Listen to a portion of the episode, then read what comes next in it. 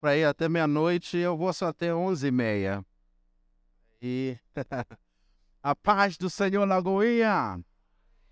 Quantos aqui amam a Jesus de todo o coração? Dá aquele brado de vitória que só Taguatinga pode. Meu pai do céu, o que, que é isso? Que que é isso?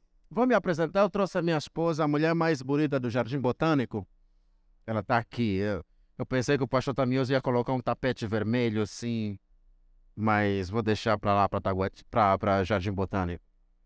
É, eu vou falar que o meu nome é Loi. Eu não posso falar todo o nome, senão os irmãos vão pensar no que eu estou falando em línguas. Meu nome é Loi Citalio Tembomiji. eu falei. Lá na África, há alguns lugares, quando você nasce, né? Eles dão significado no seu nome. Meu nome é Loi, é, vem do inglês loyalty, significa lealdade. Vocês podem confiar. O meu outro nome, Tembo, significa elefante. E na tribo da minha mãe significa tempo. E o nome raiz, ah, o nome Miji significa raiz. Este é o meu nome. Né? Como eu falei para os irmãos, que alguns lugares na África, quando você nasce, eles dão o seu nome mediante alguma coisa que aconteceu na tribo. Né? Por exemplo, se no dia em que você nasceu a terra tremer, houve um terremoto, eles vão dar um nome para você, Maria Treme Treme. Que aí ninguém vai esquecer que no dia que você nasceu a terra tremeu, né? E hoje eu estou aqui, já morei mais ou menos em uns 12 países pregando a palavra, né? Países uh, na África, Oriente Médio, alguns lugares na Ásia também.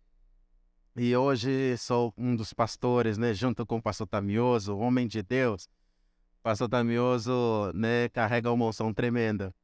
Né, nos ajudou bastante lá no Jardim Botânico e hoje estar aqui para mim é uma alegria e uma honra muito grande. Aleluia! Antes de eu pregar, eu vou dizer, a pregação de hoje, quantos querem mudar Taguatinga, ver o poder de Deus se manifestar? Bem, quantos querem ver a glória de Deus inundar este lugar? Você não está aqui por acaso, nós estamos aqui por uma razão, por um propósito, um propósito de estarmos aqui. E eu quero, através dessa mensagem, levar você a entender o poder e a autoridade que nós carregamos. Mas antes disso, eu tenho que construir a minha mensagem. Eu vou fazer algumas perguntas. Não fica com medo nem intimidado em responder, tá bom? E depois o Senhor vai derramar, eu creio, na vida de cada um de nós. Aleluia! Como causar um impacto? Como ter vitória constantemente sobre o diabo, sobre os demônios. E como ser cheio do Espírito Santo e manifestar esse poder em todos os lugares. Eu quero começar falando do livro de Gênesis. Gênesis no capítulo 1, verso 26. Vamos projetar ou a gente vai ler? Vai projetar? Eu quero que você preste atenção aqui comigo. Olha só. Verso 27. E diz assim: Assim Deus criou. Qual é essa tradução? Tem, tem a NVI? Ok? É. Se tiver a NVI ou a R, a, R, a, tá bom? Essa aqui. Ok. Olha só, repete comigo. Criou. Não esqueça essa palavra. Criou Deus o homem. A sua imagem, a imagem de Deus o criou. Homem e mulher. O homem e a mulher foram criados no mesmo momento. Para os machistas entenderem que você não veio primeiro. Deus criou os dois no mesmo momento. Mas eu quero que você preste atenção nessa palavra aqui. Criou Deus o homem criou. Esse ser que foi criado, segundo o versículo que nós estamos lendo, é a imagem e a semelhança de Deus. Esse homem que foi criado no, vers no versículo 27 é como Deus é. Deus adoece. Deus pega dengue e enxaqueca. Então, se esse ser é como Deus, a imagem e semelhança, deixa eu fazer mais uma pergunta: Deus morre? Vocês não estão respondendo, estão na dúvida. E esse ser que foi criado, ok? No versículo 27, capítulo 1. Agora vamos lá no capítulo 2, não esqueça essa palavra, criou. No capítulo 2, verso 7.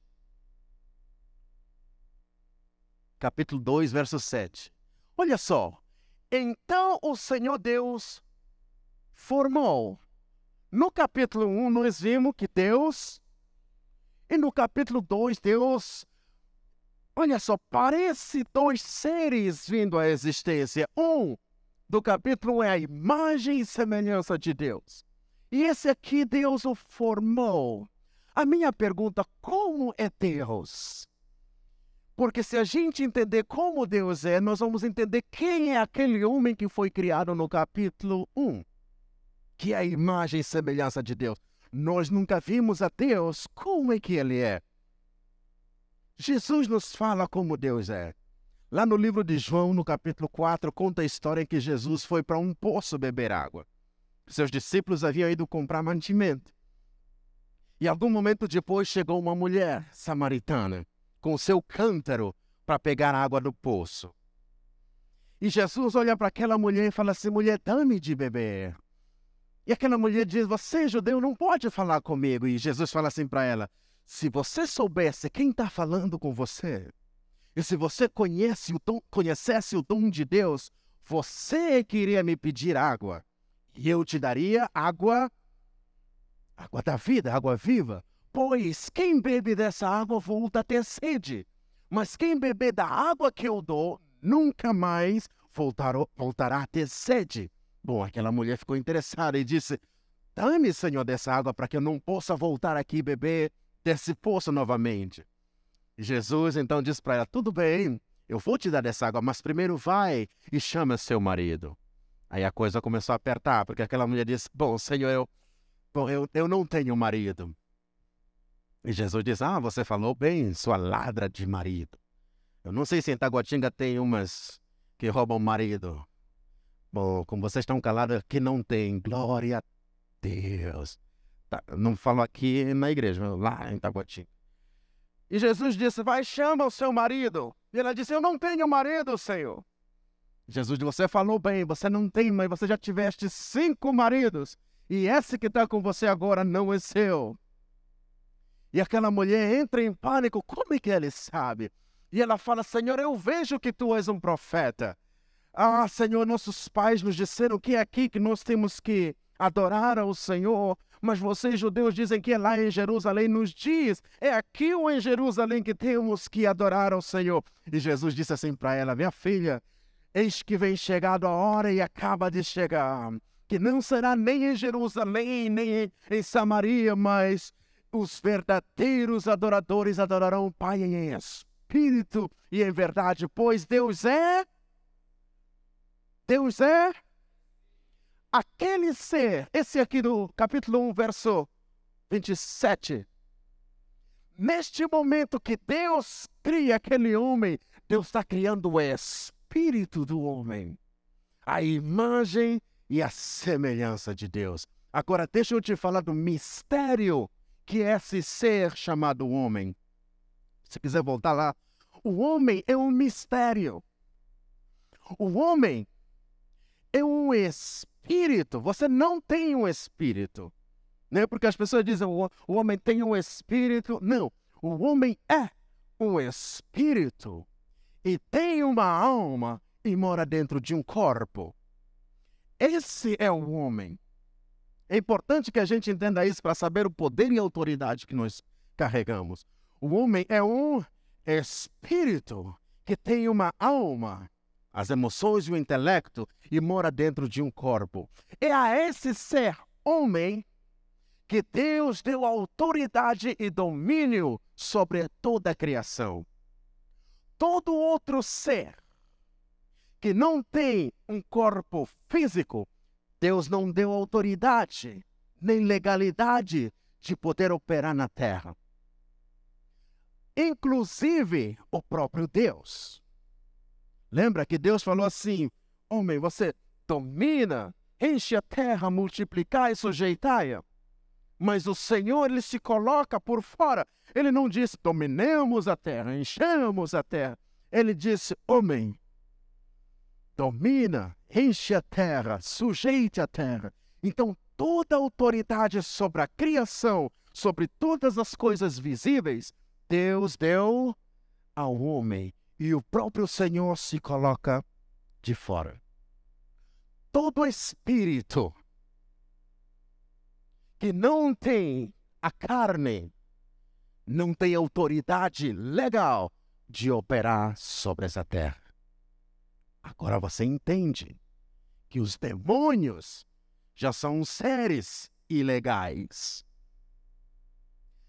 Você entende que o fato de Deus dar para você e eu a autoridade e legalidade de operar sobre a terra nós já temos autoridade sobre os espíritos malignos. Eles não podem te dominar. Eles não podem ter uh, domínio sobre sua vida. Porém, o diabo, o diabo tem carne. Lagoinha, vocês estão muito quietos. O diabo tem carne. Então o diabo é um espírito, não tem legalidade de se aproximar. Mas tudo que ele teme, tudo que ele planeja em destruir é o, o plano e o propósito de Deus para as nossas vidas. E ele viu a autoridade que Deus deu sobre o homem e ele planejou: eu tenho que tomar essa autoridade para mim. Mas o diabo é espírito, não tem legalidade. Ele precisava de matéria para poder se achegar ao homem. Foi então e ele faz um trato com o animal. A serpente é o quê? Não é espírito, a serpente é carne. E fez, e ele fez um trato com a serpente. Qual foi o trato? Deixa eu entrar no seu corpo rapidão, só para eu ter uma conversa com a Eva. Não foi bem assim, mas foi mais ou menos isso. No capítulo 3 de Gênesis você vai ver que foi desse jeito, mais ou menos, né? E a Bíblia fala que a serpente era mais sagaz que todos os outros animais silva, sil, que o Deus havia criado. Só dessa maneira que o cão poderia se achegar ao homem. Vamos lá, né? Gênesis 3. Só estou construindo aqui a mensagem para a gente depois navegar. Gênesis 3.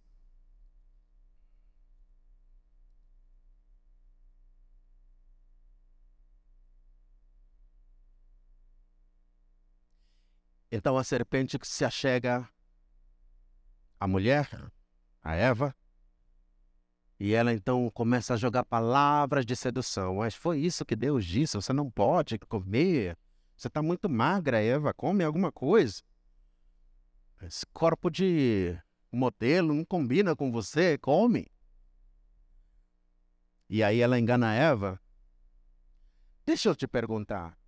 Neste momento, será que Deus estava vindo ou não? O que o diabo estava fazendo? A Bíblia fala que não dorme nem dormita o guarda de Israel. O Senhor nunca é pego de surpresa. Ele conhece o fim das coisas antes do, do começo. Mas por que que Deus estava vendo e não interveio, não impediu aquele cenário. Por quê? Lembra? Deus é e ele havia dado domínio ao homem. Se Deus estava vendo que o pecado e a maldade, a destruição de todas as coisas estava entrando no mundo, por que, que Deus não chegou e, pode parar, pode parar? Ou pelo menos ele pegasse aquela árvore, eu vou tirar daqui para não porque se o Senhor fizesse dessa maneira, ele mesmo estaria indo contra a sua palavra. Porque quando a palavra de Deus sai de sua boca, a palavra se torna lei. E o Senhor, olha, preste atenção, Deus não é fiel ao homem. Tem muita gente que fala, Deus é fiel a mim. Não, Deus é fiel à palavra. A Bíblia diz que ele vela pela palavra para poder cumprir. Se o Senhor diz, eu vou te abençoar, por causa da palavra dele, ele não volta, não volta para trás. O Senhor é fiel à palavra. Você que é casado, ou casada, ou namorando, você. Sua namorada te traindo o tempo todo, você casaria? Por que ser fiel a alguém infiel? Mas o Senhor é fiel à palavra, ele honra a palavra dele, né? E o Senhor, quando libera o homem, você domina sobre a terra, e o Senhor se coloca por fora. Deus estava vendo a maldade que iria vir sobre o homem, mas ainda assim, Deus não interveio. Agora eu vou dizer isso aqui. Irmãos, a tentação, Deus permitiu que a tentação viesse por causa da fidelidade dele para com sua palavra. Ele não volta vazio. Porém, o cão pensou que iria vencer.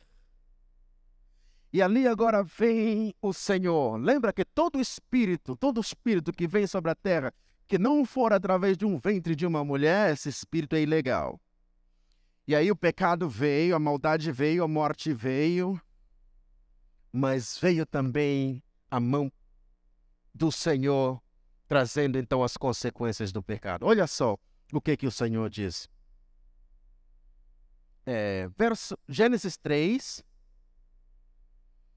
verso 13. Gênesis 3, verso 13. E o Senhor perguntou então à mulher: Que foi que você fez? Respondeu a mulher: A serpente me enganou e eu comi. Então agora a mão do Senhor vem. Então o Senhor Deus declarou à serpente: Uma vez que você fez isto, isto o quê? Maldita é você entre todos os rebanhos domésticos e entre todos os animais selvagens. Sobre o seu ventre você rastejará. Até então a serpente não rastejava. Ela não se rastejava. A serpente andava. Eu só não sei se andava como a gente ou como um gato, mas ela não se rastejava. Aqui foi quando o Senhor disse: Você vai ser maldita e você vai se rastejar. Próximo versículo. Aqui está a promessa de Deus.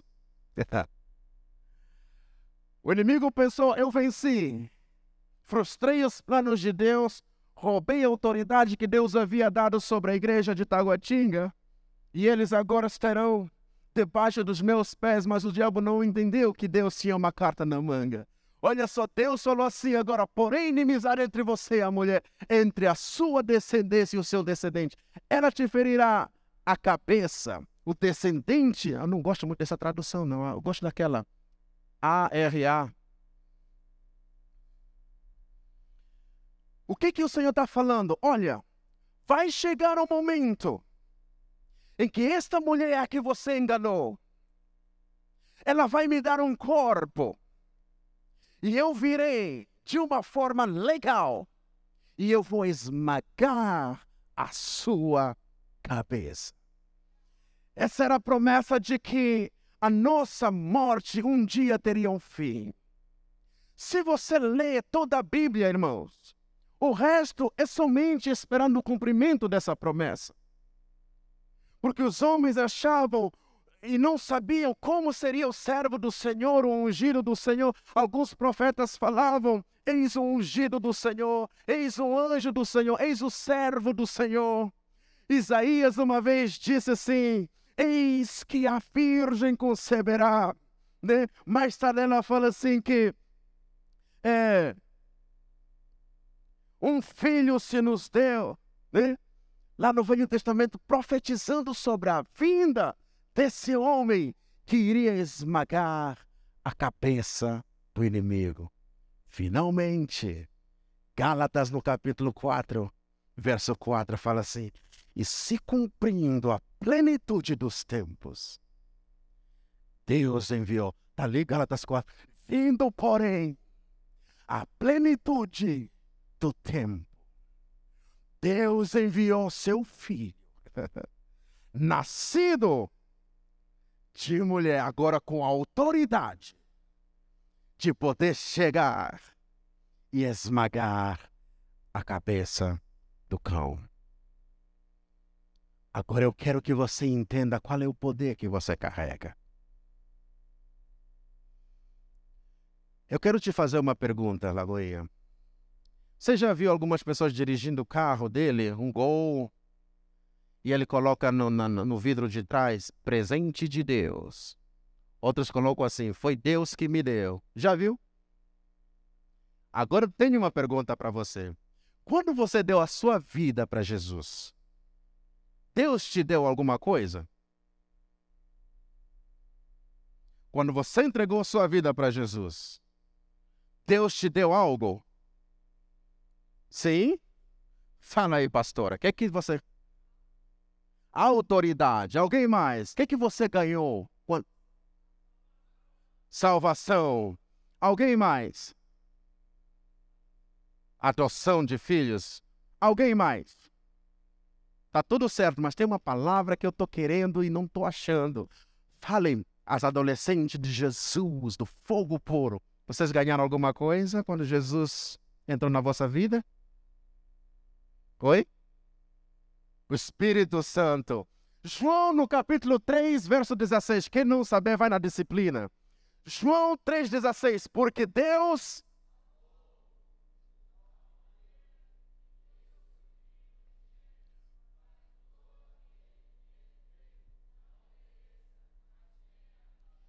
a vida eterna. Quando eu entreguei a minha vida para Jesus, o que eu ganhei? Vida eterna. Segunda pergunta e última pergunta para não cansar vossa beleza. O que é a vida eterna? Oi? Uma vida que nunca acaba. Alguém me ajuda? O que é a vida eterna? Se você não souber responder essa pergunta, irmãos, sua vida cristã vai ficar. Você não vai saber qual é a sua identidade.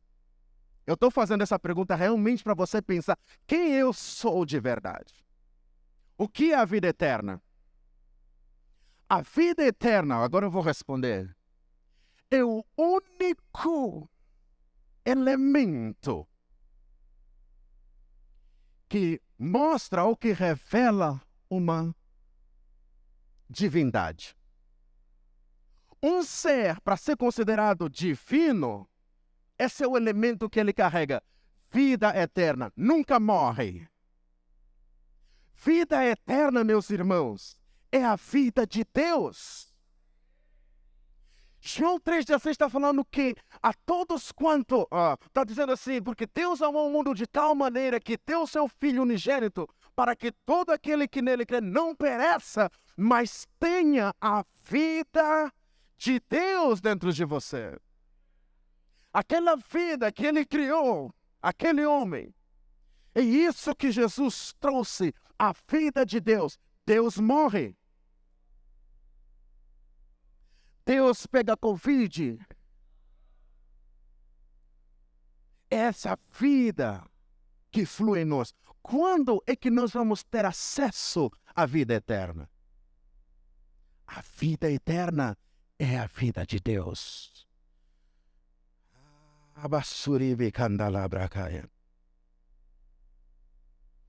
Abre aqui 1 de João, no capítulo 5, verso 11. 1 de João, no capítulo 5, verso 11.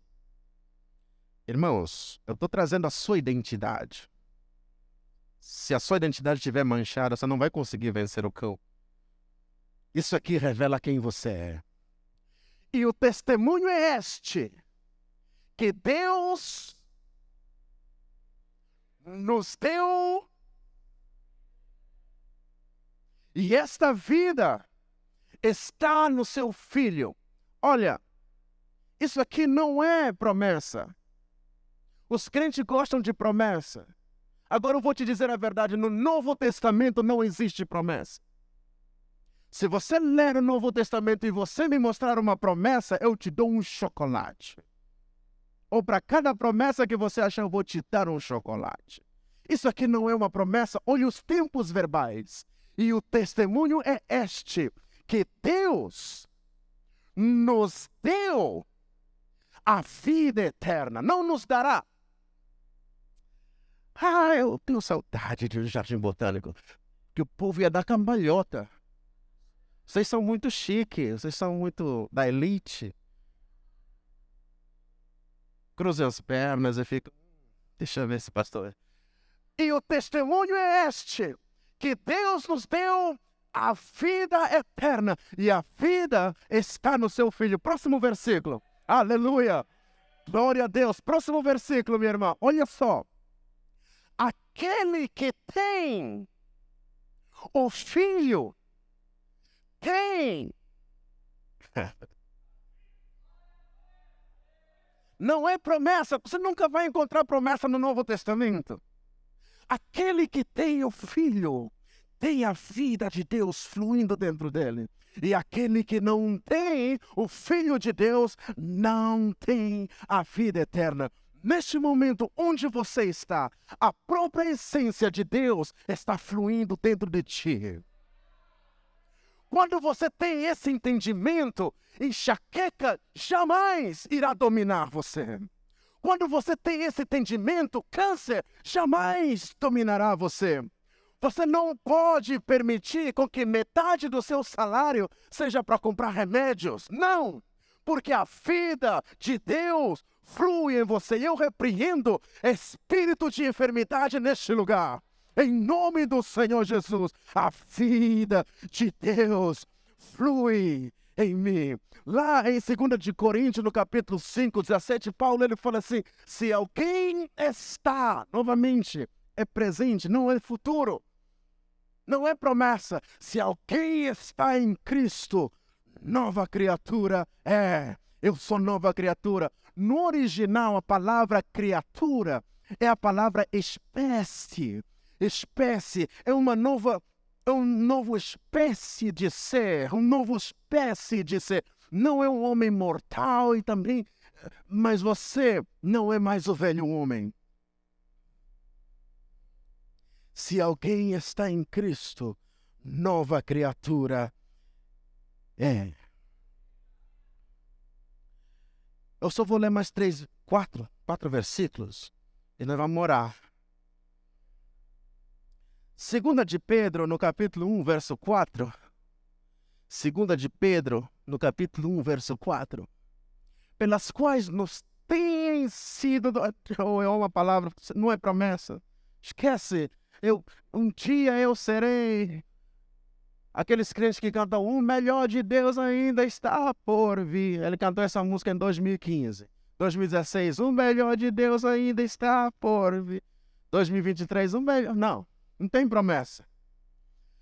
Segunda de Pedro 1,4 ele fala assim: pelas quais nos têm sido doadas as suas preciosas e muito grandes promessas, nos têm sido doadas, não nos serão doadas, ok? Para que por elas vos torneis, essa palavra é forte, participante do que é? Da natureza de Deus, a natureza divina. Quando Cristo veio, o Espírito Santo veio em ti, o que o, o apóstolo Pedro está dizendo é que a partir desse momento, a natureza de Deus, ela faz parte da nossa natureza. Nós somos co-participantes da natureza de Deus. Porque se você não entender isso e um demônio se manifestar, você vai ter que chamar o pastor Tamioso. Pastor, o cão. Pastora Beth, não consigo dormir de noite. Tem gente aqui que dorme de noite com luz do banheiro acesa, né? Ai, pastor, é umas vozes, um espaço. Amor, liga a luz. A partir de hoje acabou.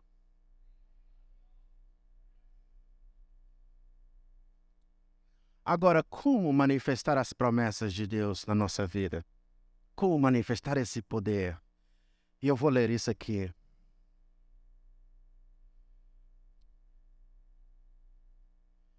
Porque às vezes as bênçãos de Deus não acontecem nas nossas vidas, porque a gente não sabe nem como orar. Lembra o que o, o que o apóstolo disse? Vocês pedem e não recebem porque vocês não sabem como orar. Tem pessoas aqui que carregam promessas, mas essas promessas não se manifestam. Mas no livro de Segunda de Coríntios, ele vai te dar o ingrediente para você caminhar uma vida do sobrenatural constantemente. Segunda de Coríntios, no capítulo 4, verso 13. Segunda de Coríntios, no capítulo 4, verso 13.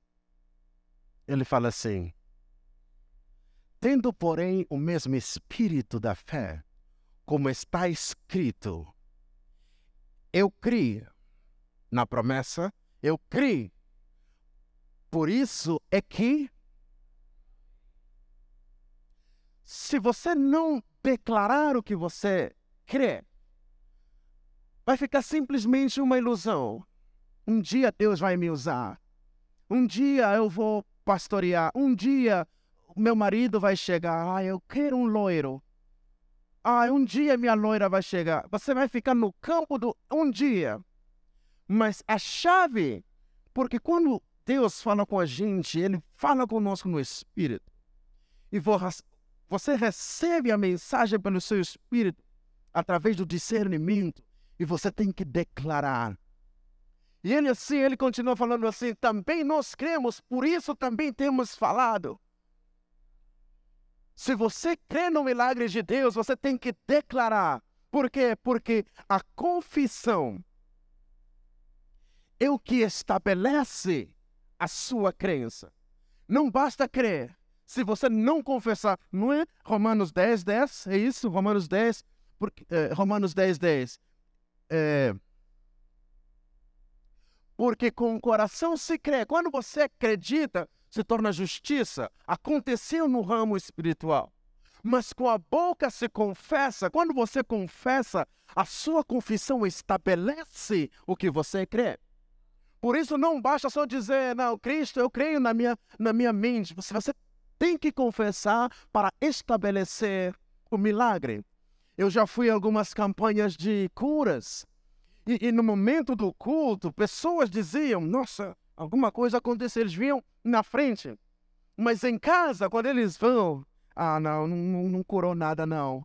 E eles, em vez de declarar que para estabelecer o que Deus fez, eles vão com dúvidas. Dúvida e fé não caminham junto. Nós, Lagoinha, eh, Lagoinha Taguatinga, nós estamos aqui com um propósito de alcançar 10% de Taguatinga. E é com esse espírito de ousadia que nós vamos fazer a diferença nesta cidade. Talvez você olhe para si mesmo. Será que Deus vai me usar? Deus está trazendo à tona quem realmente você é para entender. Ah, o inimigo olha para você pequenininha demais, mas não sabe a bomba atômica que está dentro de você.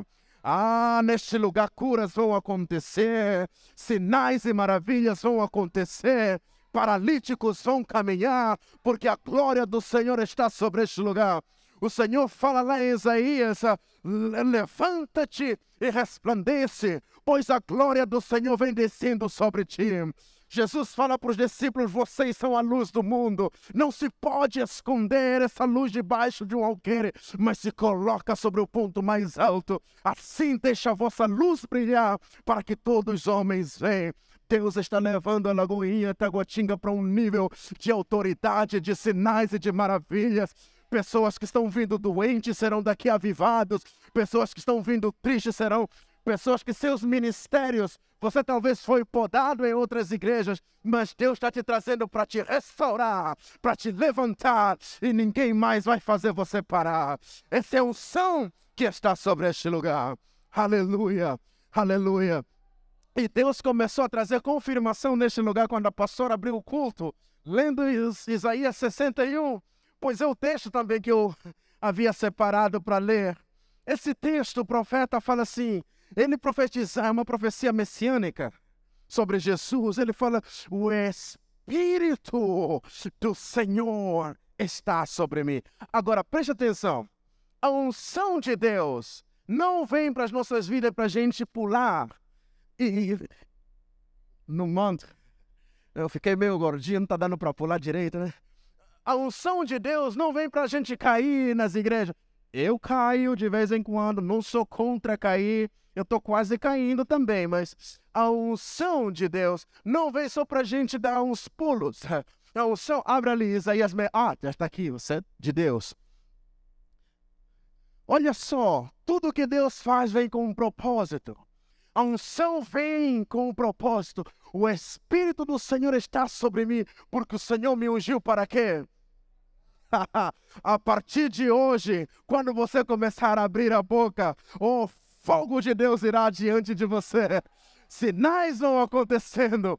É para isso que a unção vem. É para isso que o som vem. O Espírito do Senhor está sobre mim, porque o Senhor me ungiu para pregar boas novas aos quebrantados. Enviou-me a curar os quebrantados de coração e a proclamar a liberdade aos cativos e pôr em liberdade os algemados, aqueles que Satanás tem prendido. É você que Deus vai usar. Somos nós que Deus vai usar.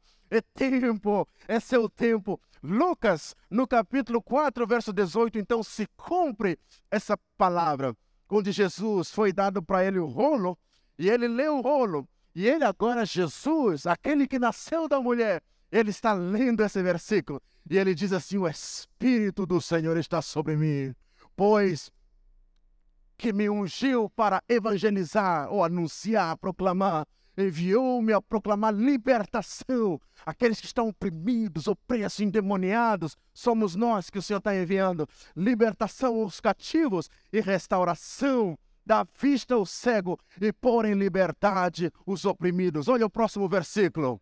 E, e apregoar o ano aceitável do Senhor. Abadalabacande lebros shakaba. Debecanda labra cabada labaçou. Muralhas estão caindo por terra. Eu vejo demônios correndo.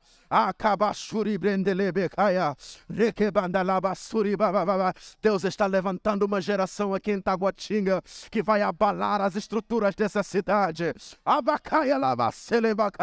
Em nome do Senhor Jesus. E o último versículo que eu vou ler para a gente orar.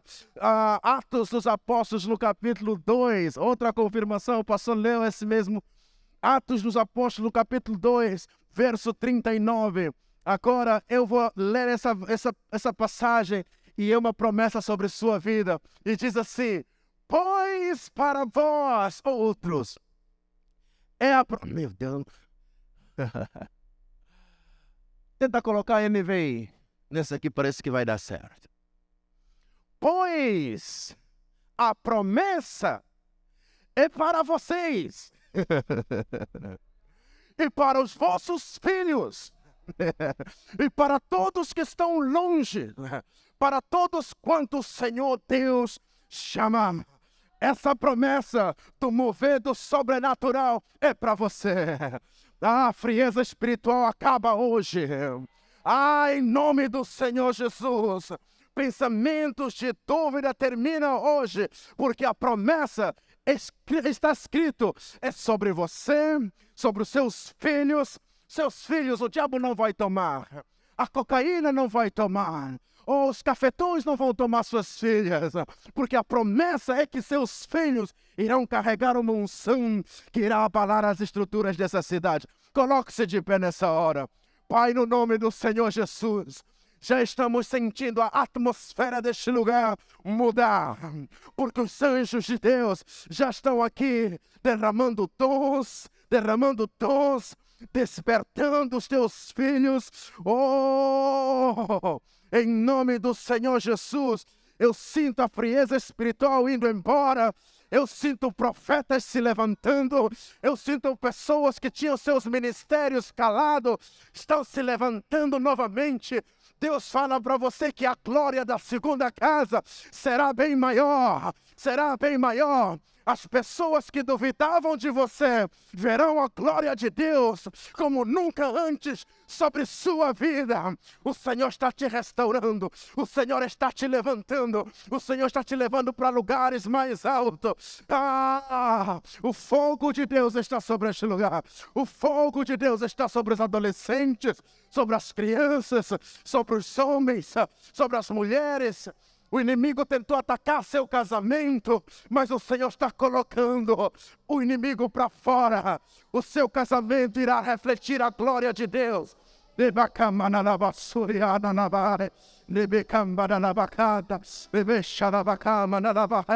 Em nome do Senhor Jesus, os anjos de Deus estão aqui, trazendo renovo. E como sinal, tem curas acontecendo já neste lugar pessoas que vieram pesadas, o Senhor está removendo o seu fardo, porque o Senhor está te aprumando, porque você vai correr. A palavra do Senhor fala que aqueles que esperam no Senhor, eles renovam as suas forças, eles correm e não se cansam. É o Senhor te renovando nesta hora. Em nome do Senhor Jesus, levanta suas mãos para o alto e receba tudo que Deus tem para você.